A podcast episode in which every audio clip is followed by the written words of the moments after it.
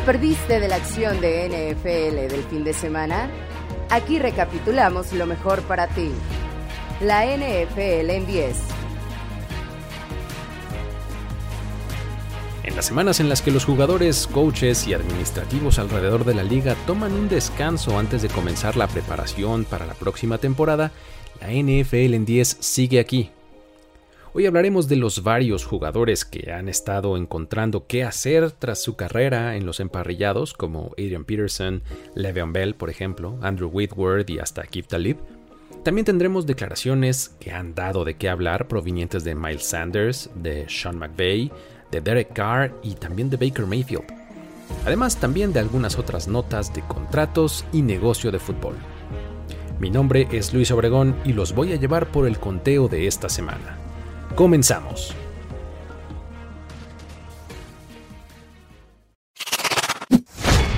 Número 10.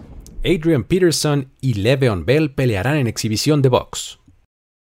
La arena Crypto.com en Los Ángeles será el escenario, el 30 de julio de 2022 será la fecha. Este par comparte varias características actualmente. Eh, por ejemplo, comparten la posición de running back. Eh, en el mejor momento de su carrera, fueron considerados de lo mejor de la liga cada uno y ambos son agentes libres en la NFL, ya que no se han retirado oficialmente, aunque ustedes no lo crean. Pasaron además por dos equipos diferentes en 2021, aportando números prácticamente insignificantes para el equipo, pero muy parecidos entre sí. Peterson, por ejemplo, estuvo con los Titans y los Seahawks y acumuló 98 yardas con dos touchdowns en 38 acarreos, mientras que Bell tuvo 101 yardas con dos touchdowns en 39 acarreos. Él estuvo con Ravens y Buccaneers. La pelea será parte de un evento llamado Social Gloves 2, promovido por la estrella de YouTube Austin McBroom, quien se enfrentará en cartelera estelar ante Aneson Gibb. Hace no mucho, en diciembre del año pasado, vimos a Frank Gore, que recientemente se retiró de la NFL como running back, eh, que se subió al ring también en una exhibición en contra del ex basquetbolista Darren Williams. Pues en esa se derivaron memes y toda clase de cosas porque pues francamente tuvo unas expresiones faciales ridículas, pero pues bueno, eh, luego de ahí, apenas en mayo, celebró su cumpleaños 39 con su primera victoria oficial en el deporte cuando noqueó en el cuarto round a Yaya Olorunsola Hablando de edades, pues Peterson tiene 37 años, mientras que Bell solamente tiene 30. Seguramente el evento nos dará por lo menos algo de material para platicar y pues por supuesto también para el meme. Número 9. Andrew Whitworth y Akib Talib se suman al talento de Amazon Prime Video. Este tipo de reportes se han convertido ya en un tema recurrente por lo menos las últimas tres semanas. Estos dos son los nombres más recientes en haber sido mencionados para formar parte de una planilla de talento por demás interesante. El reporte indica que ellos estarán a cargo de contenido adicional durante los programas pre, postjuego y del medio tiempo. Es decir, no van a estar en el estudio, sino van a estar en una locación diferente. Tal vez van a estar en el campo o en otro lugar que no va a ser exactamente en el mismo que estará el resto del talento. Talib, que es un ex corner de varios equipos de la NFL, ganó Super Bowl además y fue múltiples veces Pro Bowl. Él ya había estado en la cabina de transmisión, había comenzado su carrera en los medios como analista de color en Fox y ahora está con Amazon.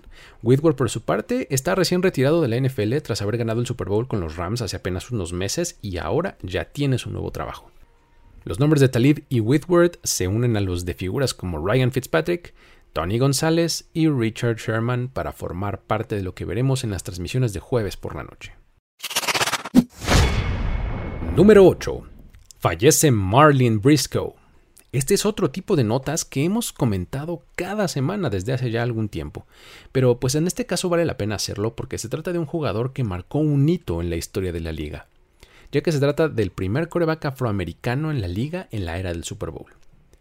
Briscoe rompió la barrera del color cuando aterrizó en los Broncos como pick de la ronda 14 del draft de 1968. En ese año apareció como quarterback en 11 partidos. Cinco de ellos estuvo incluso como titular. Luego de su primera temporada en la organización, pues los Broncos cambiaron de quarterback y Briscoe fue liberado. De ahí firmó con los Bills, en donde se convirtió en receptor, y obtuvo una selección al Pro Bowl en 1970. También fue campeón de los Super Bowls 7 y 8 a principios de los años 70 con los Dolphins, formando parte de aquel equipo invicto mítico de 1972. Después pasó por Lions, Chargers y Patriots para retirarse después de la temporada 1976. Descanse en paz, Marlin Briscoe. Número 7. Miles Sanders dice que los Eagles son un All-Star Team.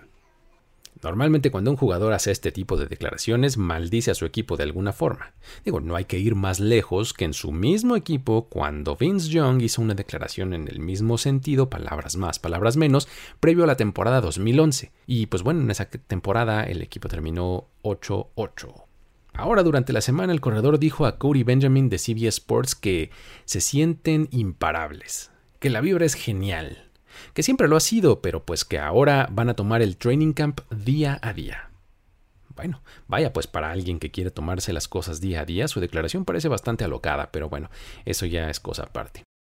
Hay que recordar que en lo que va del offseason han mejorado su roster considerablemente, ¿eh? pues agregaron a AJ Brown como receptor vía intercambio, eh, se trajeron un, un pass rusher eh, llamado Hassan Reddick de allá de, de Carolina, alguien que lo ha hecho muy bien en la agencia libre, y pues también otros dos elementos importantes a la defensiva llegaron vía draft, en la figura de Jordan Davis y Nakobe Dean.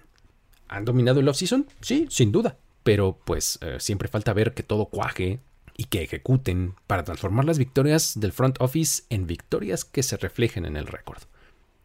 El caso de Sanders particularmente es llamativo, ¿eh? porque en 2022 va a estar entrando al último año de su contrato de novato, por lo que tendrá que lucirse si quiere asegurar un segundo acuerdo con el equipo o ser llamativo para alguien más en la agencia libre. Claro que aprovechó la oportunidad para mencionar que lo que más necesita para tener una actuación brillante en esta temporada son oportunidades. Señaló que él mismo debe demostrar mayor consistencia en su juego, en su nivel, pero finalmente todo recae en tener el volumen de oportunidades necesario. Hay que recordar que el año pasado fue el corredor con más yardas totales en la liga con 912 que no haya registrado un solo touchdown. El equipo de Filadelfia parece uno de los candidatos a llevarse la división este de la Conferencia Nacional, tal vez el candidato, pero para eso falta mucho en términos de tiempo y sobre todo de ejecución. Número 6. McVeigh quisiera haber manejado las cosas diferente con Jared Goff. Después de ganar el Super Bowl hace solo unos meses y disfrutar de las mieles con un quarterback con inteligencia y con un tremendo poder en el brazo, el coach volteó hacia atrás y reflexionó sobre la salida de su ex quarterback.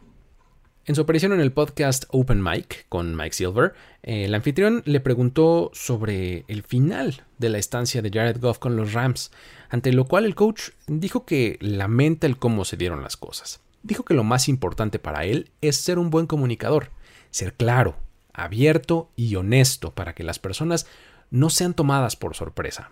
Hay que recordar que el intercambio que permitió que los Rams obtuvieran a Stafford involucró enviar a Goff y algunos otros recursos a Detroit. Y pues este acuerdo se dio durante el periodo más tranquilo del off-season del año pasado, cuando muchos de los involucrados estaban de vacaciones en Los Cabos, en México. Agregó que si pudiera hacerlo todo otra vez, lo que haría diferente sería sentarse con Jared Goff, mirarlo a los ojos y decirle antes de irse de vacaciones que Stafford y otros quarterbacks estaban disponibles en el mercado y que eso era algo que el equipo iba a explorar. Esto es algo que dijo que tenía planeado hacer a su regreso del viaje, pero pues las cosas se aceleraron demasiado y tuvieron que cerrar el trato en un plazo de entre 24 y 36 horas. Mientras estuvieron juntos en los Rams, McVeigh y Goff lideraron al equipo a un récord acumulado de 42-20 y tuvieron una participación en el Super Bowl, o sea que no les fue para nada mal. En su primer año separados, pues los Rams de McVeigh ganaron el título y los Lions de Goff tuvieron un récord de 3-10-1 con él en el campo. Número 5. Derek Carr llama genio ofensivo a Josh McDaniels. La nueva era en Las Vegas está comenzando con una nueva front office y también con un nuevo head coach en la figura de Josh McDaniels. Los elogios para él ahora han venido de parte de no otro que su quarterback titular. Algo que nunca pasó, por cierto, cuando tuvo a John Gruden dirigiéndolo. Carr declaró a Phil Perry de NBC Sports que han tenido conversaciones muy profundas y divertidas en términos de fútbol. Dijo que la mayor parte y la mejor de su juego está del lado mental. Y justo es así con Josh. un genio cuando se trata de idear cosas, enseñar su sistema y sacar lo mejor de sus jugadores. Mucho ha pasado desde que la última vez que vimos a McDaniels en la posición de head coach con los Broncos, allá por 2009, así que sería natural que las cosas fueran diferentes. Mucho se ha dicho que en aquella ocasión intentó demasiado el parecerse a su mentor Bill Belichick, teniendo el control total no solamente del juego, sino también del personal del equipo, del front office y de todo lo que pudiera, algo que simplemente pues no le salió. En contraste, ahora lo que se dice es que se ha rodeado de gente que lo está ayudando en el resto de las cosas importantes y que ha adquirido su propia personalidad. Ahora, lo de genio ofensivo, pues parece medio ambicioso en este momento, pero sin duda a lo largo del tiempo que estuvo con los Patriots, eh, nos demostró su habilidad para adaptarse a diferentes estilos y talentos que tenía a su disposición en personal. Veremos si su genialidad le permite meterse a la pelea en esta AFC West que tiene otros tres equipos tremendos como Chiefs, Broncos y Chargers. Número 4. Baker Mayfield descarta regreso con los Browns. ¿O no? La eventual ruta de escape del equipo ante una posible sanción de largo plazo a Deshaun Watson sería rescatar la relación con el ex primera selección global del draft de 2018. El problema es que durante la semana, en un camp de los Oklahoma Sooners, que es su equipo colegial, declaró que para que existiera alguna clase de reconciliación tendría que haber algún acercamiento. Pero es obvio que la decisión mutua es moverse a lo que sigue. Dijo también que fue frustrante el que no lo hubieran cambiado en las semanas previas a los minicamps, pero pues eso es algo que él no puede controlar, así que ahora se está concentrando en lo que sí puede hacerlo. ¿Está descartando de todo el regreso? ¿O está dejando entreabierta una posibilidad? Vamos, a simple vista, dijo que pues mutuamente habían decidido separarse y que cada quien a lo suyo, ¿no? Sin embargo, hay una parte en donde dice para que suceda, tendría que haber algún acercamiento. Es decir, ¿puede suceder? ¿Podría sugerir esto que está dispuesto a escuchar? Vamos a recordar un poquito la situación de Mayfield. Como ya lo dijimos, él llegó a la NFL en 2018 como la primera selección global del draft, lo que lo coloca en 2022 en el quinto y último año de su primer contrato. Esto le da un sueldo garantizado de 18.8 millones de dólares. En el mejor escenario para él, pues él juega con otro equipo y además al momento del trade asegura una extensión de contrato. Esto sería ideal. De esa forma, él se sale del equipo en el que claramente ya no quiere estar y asegura algo más de dinero y tiempo de permanencia. En el peor escenario, pues bueno, los Browns no lo dejan, no lo sueltan para nada y pues él se niega a jugar. De esta forma, sería menos atractivo para otros equipos en el offseason, ya además de por un año de inactividad, pues porque también podrían calificar esa conducta como algo indeseable para el bien del equipo.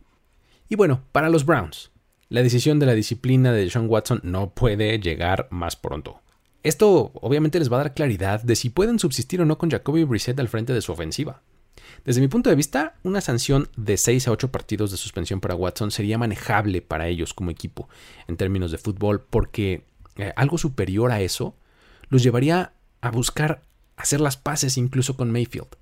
Seamos sinceros, el equipo de los Browns no va a ir a ningún lado con Brissett durante, pues, que digamos, unos 10 o 12 juegos. Imaginen que llegan, eh, pues, con un porcentaje de victoria de 500.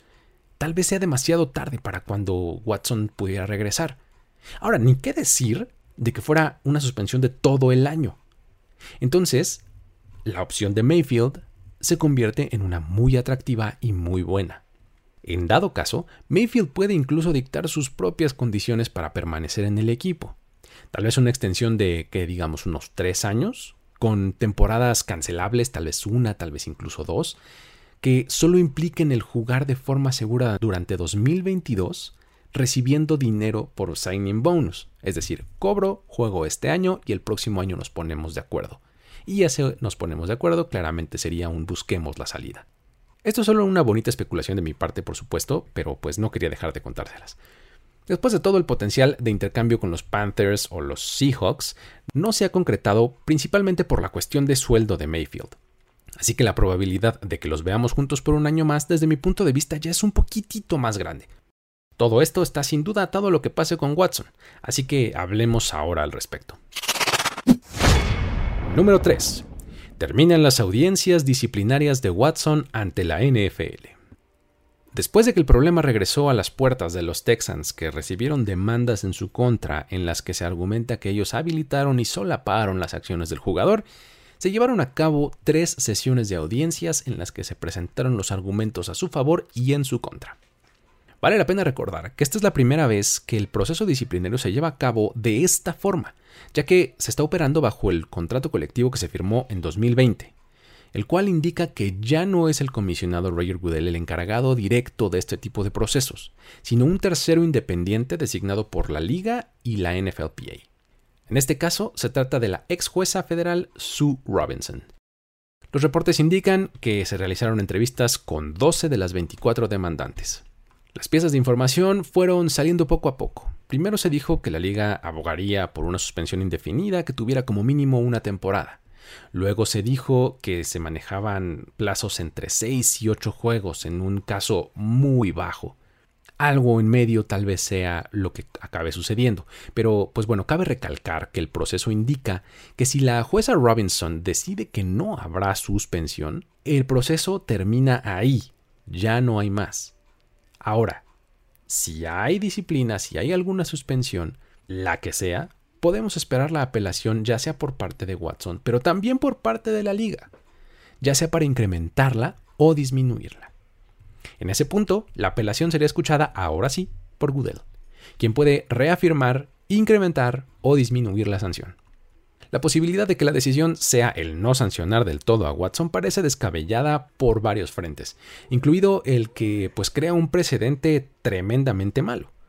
Solo imaginen que un jugador con el contrato garantizado más grande de la historia en la liga, que es además el rostro de la franquicia de los Browns, que va a jugar frente a millones de aficionados, sea exactamente el mismo, que se vio envuelto en un escándalo con 24 mujeres que lo acusan y que lo demandan legalmente por conducta sexual inapropiada. Esto de ser cierto implicaría que, pues en el menos malo de los casos, es un patán irrespetuoso y que en el peor de los casos es un depredador sexual. Finalmente, al término de las audiencias, se dijo que la decisión estaba todavía a semanas de llegar, por lo que seguramente antes del training camp sabremos qué sucederá en términos de disciplina con Deshaun Watson. Número 2. Terry McLaurin recibe extensión de contrato.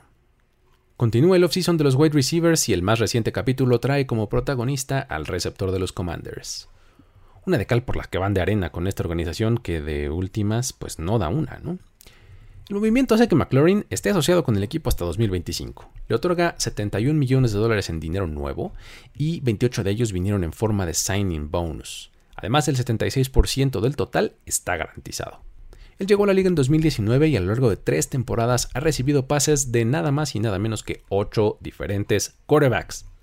8 en 3 años, es de escándalo. A pesar de ello, ha promediado más de mil yardas por temporada en cada uno de sus años disponibles y ha registrado 16 touchdowns en total. Es el ejemplo perfecto de un gran jugador hundido en un mal entorno. Si los Commanders continúan el ciclo que han llevado en los últimos años, estarán desperdiciando un jugador con potencial de superestrella, Ahora, regresando al contrato en sí mismo. Sabíamos que estaba ansioso por conseguir uno, nos lo hizo saber eh, previamente. Sin embargo, no tenía cómo ponerse en la misma conversación de nombres como Davante Adams, Tyreek Hill o Cooper Cup, que hoy día son los mejor pagados. Ellos en producción tienen mucho más que presumir. Además de que pues tienen más tiempo en la liga. Sin embargo, el detonante clave para él fue el contrato de AJ Brown con Filadelfia, que le dio 25 millones al año más o menos. Esto lo puso a él en la línea porque pues ambos provienen de la misma clase del draft de 2019 y pueden decir que ambos han sido parte importante de, de las respectivas ofensivas que han protagonizado. Esto pone ahora los reflectores en el siguiente receptor de esa misma clase, Divo Samuel. Así que ya veremos qué le deparan las siguientes semanas en términos contractuales. Número 1 los jerseys más vendidos de la NFL. Al terminar la primera mitad del año, NFL Shop usualmente publica su lista y en esta ocasión hay varias cosas que llamaron la atención. De entrada, el jersey más vendido es el de Russell Wilson. Un veterano establecido que llega a un equipo promisorio es la fórmula perfecta. El jersey número 3, que bueno, antes ya estaba disponible, pero pues con un apellido distinto en la espalda, pues digamos que ahí decía Locke en vez de Wilson, pues ahora es el que más se ha adquirido en el primer semestre de 2022. El resto del top 10 consiste en otros 7 quarterbacks y 2 receptores. El orden es el siguiente. En el segundo lugar está el quarterback de los Bills, Josh Allen, que cada vez más se convierte en un consentido de la afición no solo de Buffalo, sino en general. Ahora con los colores de los Raiders, Davante Adams se queda con el tercer puesto. La primera sorpresa que me llevo de este conteo es en la cuarta posición, porque ahí está Kenny Pickett, el quarterback novato de los Steelers, que tal vez ni siquiera vaya a ser titular al inicio de la temporada. Pero pues esto muestra la disposición de la afición del equipo a darle la vuelta a la página de su propia historia y mirar hacia adelante. A la mitad del conteo está Tom Brady, no hay sorpresas ahí. Eh, y en la, enseguida, en el puesto número 6 está Mac Jones, el quarterback de los Patriots que pues quiere hacer que la afición de New England se concentre en una nueva era. El segundo receptor de la lista está en la posición número 7 y es Cooper Cup. Dos jerseys con el número 10 consecutivos. ¿Vieron lo que pasó ahí? Mm, qué interesante, ¿no? El campeón de la triple corona del año pasado se hace presente y tiene mucho más que justificada su popularidad. En el octavo lugar está Justin Herbert, que cada vez se pone más en la conversación de los quarterbacks más importantes de la liga. En el penúltimo lugar está Patrick Mahomes, que pues se ha dejado alcanzar un tanto ¿eh? en popularidad por estos otros nombres que hemos mencionado, pero pues aún así sigue siendo uno de los importantes en este entorno. Y para redondear el conteo está Joe Burrow, que pues es un elemento más de esta nueva camada de quarterbacks que están controlando la NFL hoy día y que pretenden hacerlo hacia adelante. Así está el top 10. Ahora, algo que me llama la atención son las ausencias de este top 10. Por ejemplo, no hay señales de Lamar Jackson, que también pertenece a esta generación de jóvenes quarterbacks. Ahora, hablando de la misma posición, un par de veteranos importantes que no están presentes son Aaron Rodgers y Dak Prescott, quienes usualmente están en esta lista. Hablando de veteranos, algunos que tienen buena popularidad y por haber cambiado de equipo pudieron haberse metido a la lista, pero no lo hicieron, fueron por ejemplo Matt Ryan, que ahora está con los Colts, Deshaun Watson, que bueno, pues se entiende que los aficionados estén reacios a invertir su dinero y sus emociones con alguien así, y Tyreek Hill, que ahora está en Miami. El conocer esta lista no solo es un indicador económico y de popularidad de los jugadores, sino que nos da también un termómetro de la emoción y la anticipación que existe entre las aficiones de los equipos de cara a una nueva temporada.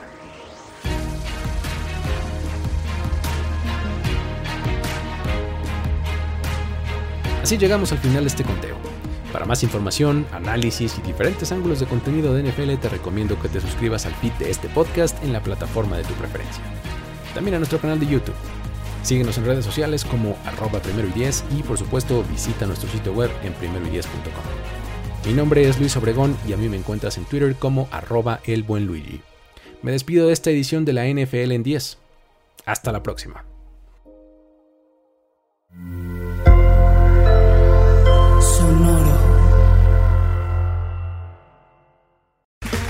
Okay, round two.